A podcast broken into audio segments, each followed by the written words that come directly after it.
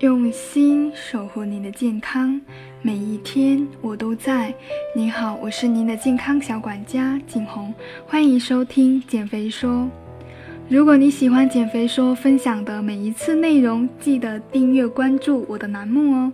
前几天有减重的朋友私信我，是否有研究过菊粉？菊粉呢，对于减肥的效果如何呢？今天的内容呢，就特意的想要分享一下关于菊粉的知识，希望分享的内容对你们有所帮助。菊粉又称菊糖，是一种果聚糖，广泛的存在于植物组织中，约有三点六万种植物中都含有菊粉，尤其是菊芋、菊苣块根中含有丰富的菊粉。菊粉呢是自然界中天然存在的可溶性膳食纤维之一，溶于水后呢能产生粘稠的特性，因而常被加入酸奶来调节稠度。菊粉微甜，甜度是蔗糖的十分之一，但是不含卡路里。菊粉也不会被人体自身消化，当它进入大肠后，它会被我们的肠道细菌利用。菊粉有着较好的选择性，它基本只会被有益菌利用，因此它也属于公认的益生元之一。听起来似乎感觉非常不错。那菊粉对人体有哪些具体的作用呢？减肥效果又如何呢？哪些人是不太适合吃菊粉呢？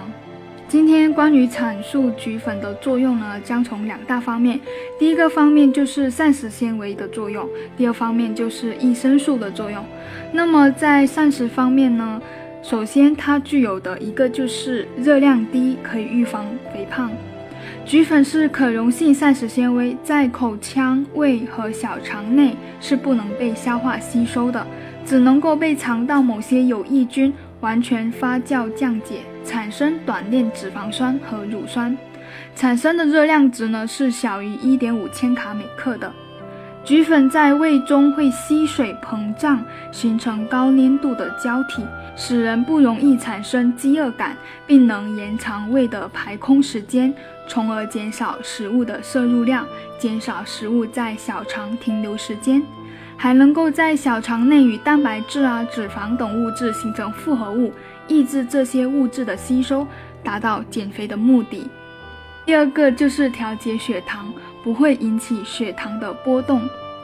菊粉呢，通过人体的口腔、胃及小肠过程中，基本上呢不会分解，不会吸收，因而呢不会影响血液中血糖水平和胰岛素含量。且菊粉能延长胃的排空时间，或者缩短肠运输时间。第三个就是可以降血脂，预防心脑血管疾病。大量试验证实呢，菊粉能够降低血清总胆固醇和低密度脂蛋白胆固醇的含量，提高高密度脂蛋白与低密度脂蛋白的比率，改善血脂的状况。刚刚提到的三点就是菊粉的膳食纤维的作用，接下来就是菊粉的益生素的作用。首先，最明显的它的一个作用就是可以改善我们的肠道功能，预防便秘或者腹泻。菊粉能在人的结肠中发酵，使双歧杆菌增殖八到十倍，可以抑制有害菌的生长。同时呢，含有的长链聚合物不被消化，可以保持肠道内水分不被过分的吸收，增加排便的次数和质量。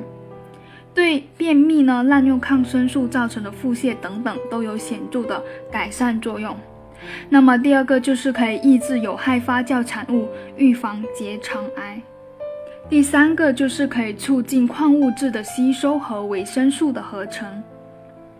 第四个就是可以预防癌症作用。以上提到的四种作用呢，就是菊粉具有益生素的作用。刚刚提到了菊粉两大点的作用，说明了菊粉有着许多的健康效益。但它真的那么好吗？所有人都适合吃吗？对于健康人群来说，摄入过多的菊粉，比如说超过每公斤零点二九克的话，是容易造成腹胀或者腹部不适的。而对于部分人群呢，少量的菊粉，比如说小于五克，也可能会造成问题，像会加重消化症状。